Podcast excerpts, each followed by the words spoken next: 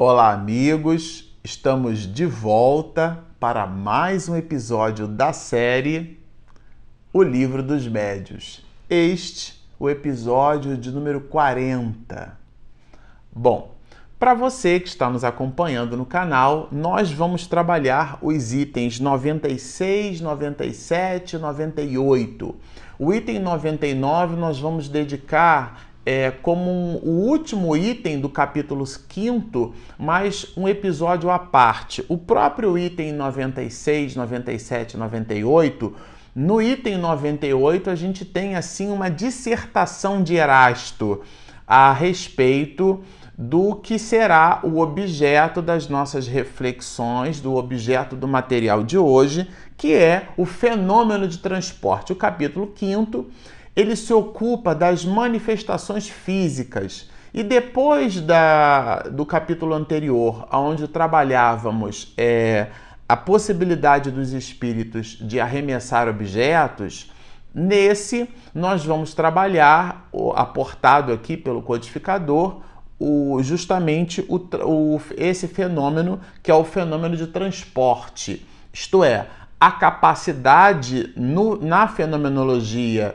de efeitos físicos que determinados espíritos possuem de transladar objetos. O objeto vai desmaterializado numa determinada origem e materializado, agregado molecularmente no destino. Esse fenômeno chama-se fenômeno de transporte, porque o objeto vai transportado. E é esse fenômeno classificado por Kardec, até porque está no capítulo 5, é um fenômeno de efeitos físicos. Mas ele pede, Kardec já abre o item pedindo-nos para ter atenção a respeito desse ponto. Por quê? Porque é, ele pode ser objeto de charlatanismo e de mistificação. Seria algo facilmente é, adaptado para se transformar em alguma coisa que for, produzisse um poder de convencimento nos outros, quando na verdade o fenômeno físico, mediunicamente falando, ele não existiu. É, o que existe ali é um charlatanismo, é um embuste é uma falsidade. Então, a primeira coisa que Kardec pede é para que nós nos ocupemos com esse tipo de reserva. Sobretudo porque alguns, muitos de nós, somos muito impressionáveis com efeitos físicos, né? É, nós citamos em episódios anteriores, o próprio codificador nos solicita que se você identifica um objeto caindo no chão, uma porta batendo, coloca aquilo primeiro na conta dos fenômenos naturais, é, dos fenômenos básicos naturais, né? Pode ser o vento, a energia mecânica gerada pelo vento que deslocou aquela porta, aquele objeto pode ter caído porque um animal passou e esbarrou ali e o objeto caiu para depois pensar em espírito. Né? Essa é uma recomendação do codificador, hein, gente? E ela vai aqui aportada no livro dos médios. Então ele abre essas manifestações, esses fenômenos de transporte, produzindo esse tipo de consideração, né? É, que eles são é, que devem exigir esse cuidado nosso. Mas, além disso, Kardec também vai nos dizer que esse tipo de fenômeno ele é sutil, ele usa aqui uma expressão quase sempre gracioso e ela se dá de maneira suave. É, suave porque esse transporte geralmente é, eles são feitos com flores, algumas vezes com frutos, com doces, com joias, com elementos sutis. O próprio nosso querido Divaldo Franco, em uma de suas conferências, citou né, é, de Edelweiss que ele recebeu, que foram materializados é, dentro de um, de um binômio, né, de suas possibilidades mediúnicas e também do espírito Sheila, que estava ali é, dentro de uma atividade e ele se viu, é, se viu liberto de uma, de uma doença na garganta e dialogando com o espírito, tudo fazia crer da forma como o Divaldo colocava que era uma espécie de um câncer ou algo muito grave. E o espírito Sheila materializou-se e promoveu ali uma, uma incursão, é, uma, uma, uma inferência na garganta do Divaldo. Ele até disse que gritou porque foi uma dor muito grande. E, e o espírito Sheila, ao final, ela então materializa Edelweiss e dentro desse fenômeno de transporte que nós vamos trabalhar. Então são Edelweisses, né? são, são um dos exemplos dessa sutileza que gira em torno desses fenômenos é, de transporte. O item 97, como citamos, ele faz nos perceber que a gente precisa ter uma certa reserva, um certo cuidado, porque isso pode ser objeto é, de embuste. E ele vai aqui, né? A maioria de todas as garantias se acha o quê? a, da fenomenologia, ela se acha onde? No caráter, na honestidade notória, no absoluto desinteresse da pessoa. O fenômeno se produz sem que o outro, sem que a gente perceba que exista ali a necessidade de cobrar, de ter dinheiro girando em torno do assunto. E, e um outro elemento importante, né? É que a gente depois do fenômeno é, efetivamente construído, fabricado, é, existe a necessidade daquilo que o codificador chamou de um exame atento, justamente porque ele pode girar em torno do embuste, da falácia, daquilo que o codificador chama de prestidigitação. Isto é, de alguma coisa que foi fabricada, de, um, de uma. de uma condição é, teatralizada, né? Então a gente percebe aqueles mágicos, até hoje é assim. Eu me lembro de uma cena que me impressionou muito: era um elefante colocado num palco e, e de repente, com aquela movimentação toda do mágico, né? É, o elefante colocado, um elefante pesando toneladas, então com a passos muito lentos é, o mágico então apaga toda, pede né, para que todas as luzes sejam fossem apagadas daquele espaço. Só que as luzes são apagadas e acesas no intervalo menor ou igual a dois segundos, dando-nos a impossibilidade de acreditar que aquele elefante que levou minutos para chegar no centro do palco teria, em menos de dois segundos, se deslocado é, e saísse efetivamente do palco. Mas depois esse mesmo mágico mostra para nós como é que essa mágica foi feita, porque trata-se de um processo de ilusão. Como é que ele realiza essa mágica? Bom, o que é que ele faz? O que, que a gente percebeu? Ele mostrou, né? Existia ali um jogo de espelhos. O, o, o elefante continua no palco, mas os espelhos são colocados numa angulação que tirava o elefante da linha divisada do, das pessoas. E os dois segundos para que as luzes fossem apagadas e novamente acesas é para que ninguém percebesse o espelho se movimentando. Então são processos ilusórios. E Kardec vai nos dizer o seguinte: tenhamos muito cuidado com esses tipos, é, com esse tipo de fenômeno. Agora, aqui no item 98, eu vou dizer para vocês o seguinte: quando eu li isso aqui, eu fiquei, meu Deus, realmente a codificação espírita ela se deu dentro de um processo de seriedade muito grande. Porque Kardec vai nos colocar nesse item 98 que o espírito que nos dá informações a respeito é, desse tema de, do transporte de objetos, né? É nada mais, nada menos que o discípulo de Paulo de Tarso, que o espírito de Erasto. E esse discípulo de Erasto era o espírito protetor do médium por sobre o qual a mensagem vai externada.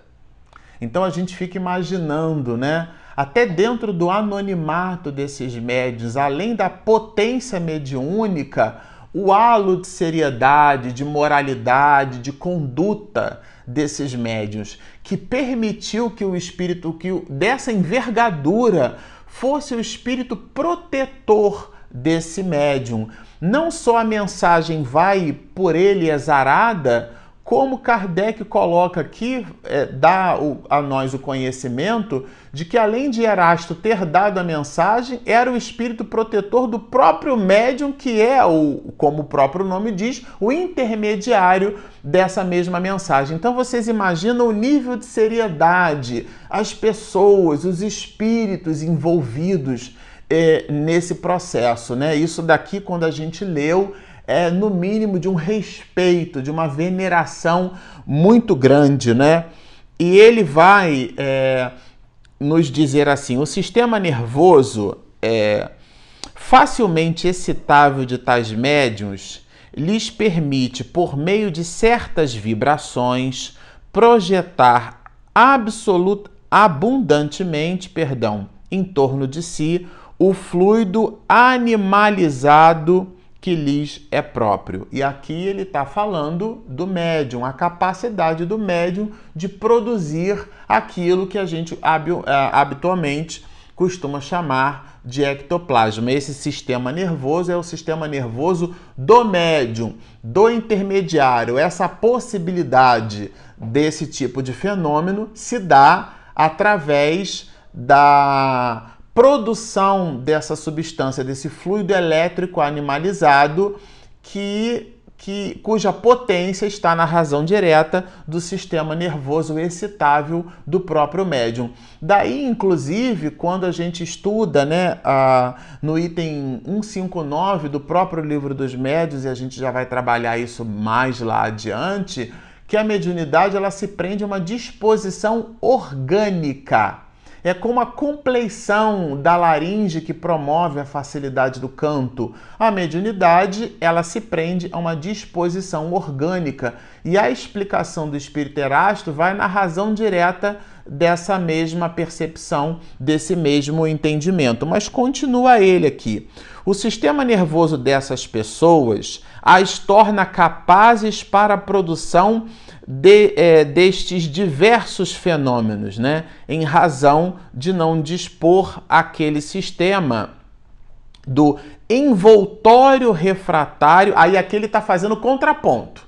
O médium que produz o efeito é aquele que tem o seu sistema nervoso capaz, né, uma, uma espécie de compleição física capaz de auxiliar na produção, a potência mediúnica, como nos diz Kardec. E aqui ele faz uma oposição, que é o envoltório de certos médios refratário, que o isola na maioria dos outros encarnados. Então, especificamente no médium de efeitos físicos, existe uma característica diferenciada onde nas outras pessoas essa potência e aqui também ele deixa entrever o espírito Erasto. A potência ela existe. Ela vai então obfuscada, vamos dizer assim, pela edumentária carnal. O, o corpo de carne que aquela pessoa que nós possuímos, quando dessa não habilidade, dessa não predisposição orgânica,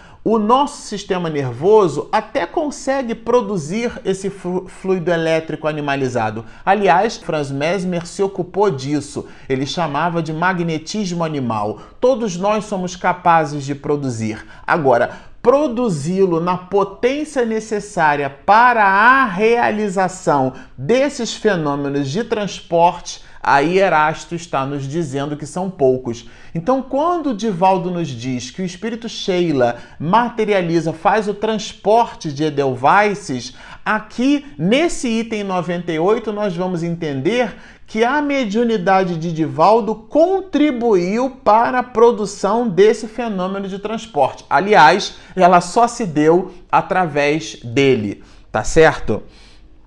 E ele continua aqui, né?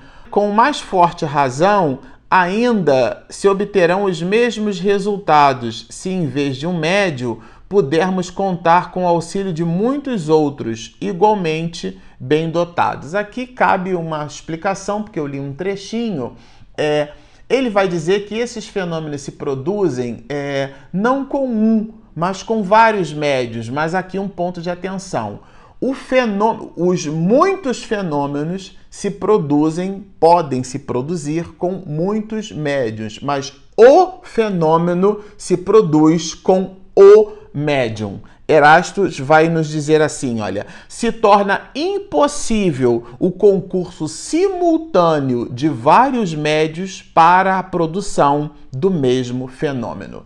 Então, se você tem médios de efeitos físicos, médios dotados da capacidade de produção desse fluido, né, que passa pela pela exteriorização do nosso sistema nervoso, ele é uma espécie de conduto. Né? Se nós temos vários médiums com essa capacidade, o fenômeno dar-se-á através de um médium. Eu vou repetir para fixar. Olha o que, que ele diz: se torna impossível o concurso simultâneo de vários médios para a produção do mesmo fenômeno. Então ficou claro, né? Aquele fenômeno está na razão direta da condição daquele médium. Bom, mas o espírito Erasto ele continua, ele vai nos dizer assim, olha, maior concentração e ao mesmo tempo maior difusão de certos fluidos que só podem ser obtidos com médios superiormente dotados, com aqueles, em suma, cujo aparelho eletromediúnico ofereça melhores condições. Aqui eu me peguei nessa palavra superiormente dotados é, dá para a gente fazer uma analogia é, é, fazendo uma derivação aqui desse substantivo, né?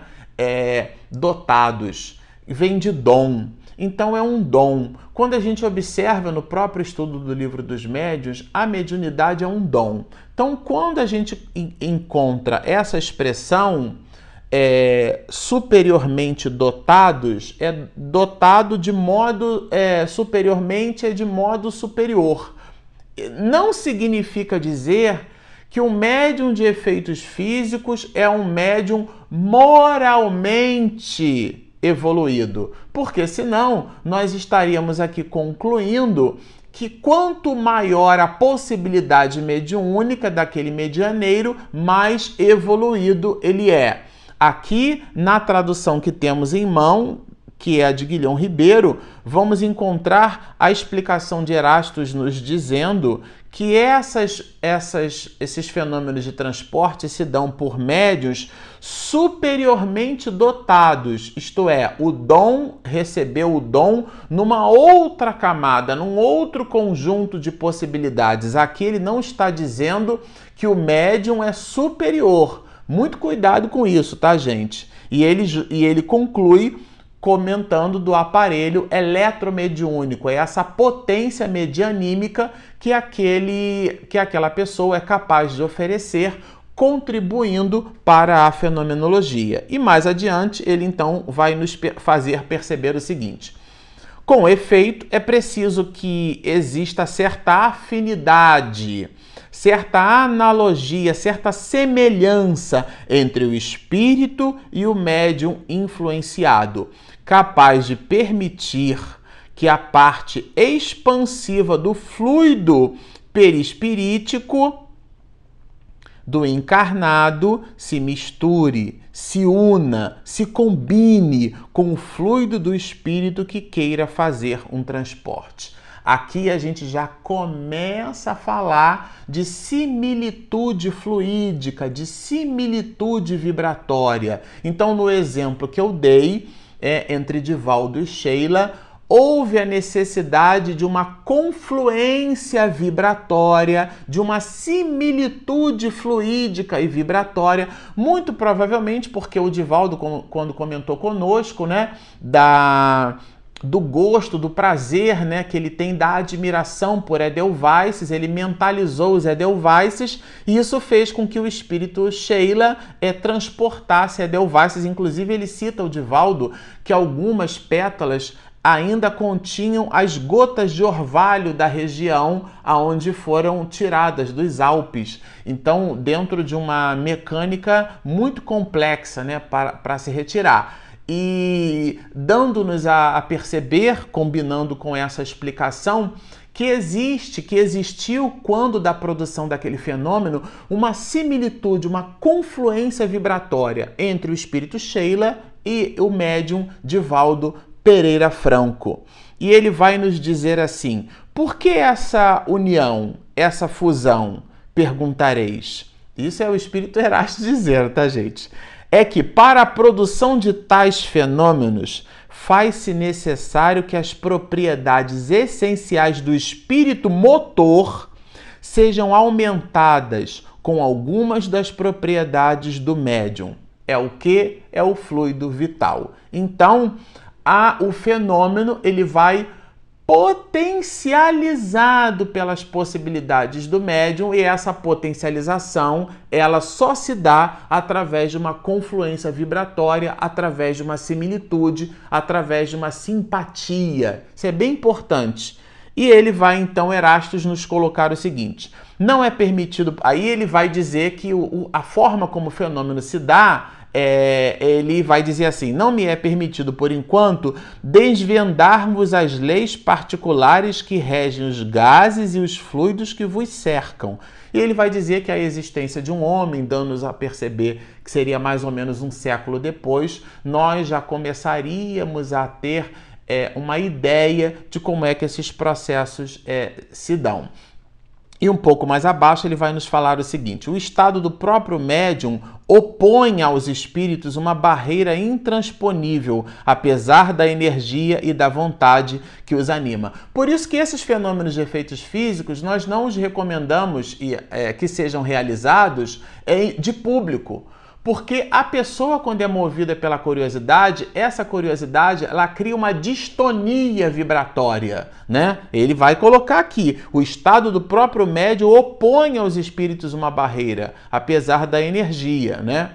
É, esses fenômenos, então, os fenômenos de efeitos físicos, os fenômenos simples, que são os fenômenos de pancada, os fenômenos de estalido, de queda de objeto, até mesmo de arremesso de objeto, esses estão numa categoria de efeitos físicos. Agora, os fenômenos de transporte, primeiro, diz-nos o livro dos médios, ele é um fenômeno raro de acontecer. E outra, acontece dentro de uma determinada condição. Existe um ecossistema espiritual, vamos dizer assim, para que o fenômeno se produza. Um, um deles é justamente a similitude vibratória, a confluência vibratória. Então, as pessoas que estão ali, que participam desses fenômenos, elas não podem estar vinculadas a processos de curiosidade. A natureza é outra, porque senão há uma distonia é, de vibração. Os fatos de transporte são múltiplos, complexos, exigem o concurso de circunstâncias especiais, só podem ser realizadas por um único espírito e um único médium. Resumindo, diz ele para nós, os fenômenos de tangibilidade são frequentes, mas os fatos de transporte são raríssimos não são fenômenos. Nós aqui apontamos. Esses fenômenos são duplamente difíceis em público. Por que são duplamente difíceis? Porque se eles, para a sua produção, já exigem essa confluência e essa similitude vibratória, quando expostas ao público, público esse inclinado para a curiosidade e essa curiosidade criando uma distonia vibratória, cria uma segunda encrenca. Então eles são duplamente difíceis, né? Tende ainda como regra geral que os fenômenos espíritas não se produzem para constituir espetáculo, nem para divertir os curiosos. Ou seja, esses fenômenos, inclusive o espírito Erasto vai dizer, que eles devem se produzir espontaneamente e não fabricados como que um espetáculo. E por último, e não menos importante, lembrai-vos, espíritas, de que assim como é absurdo repelir sistematicamente todos os fenômenos de além-túmulo, também não é prudente aceitá-los todos cegamente. Isto é, o fenômeno é, físico não é nem é demais é, rechaçar, como também não é de menos o, o exame criterioso. E por fim, Erasto dá aqui uma deliciosa é, visão de para que, que serve a fenomenologia, de para que, que serve o estudo da mediunidade, né?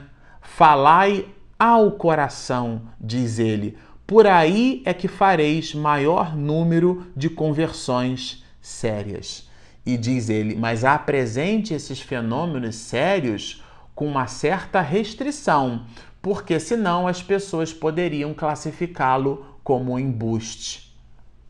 Bom, fica aqui o encerramento dessa, dessa, desse trecho. Nós vamos trabalhar o item 99, que é um item que encerra o capítulo 5, mas isso nós veremos num próximo episódio.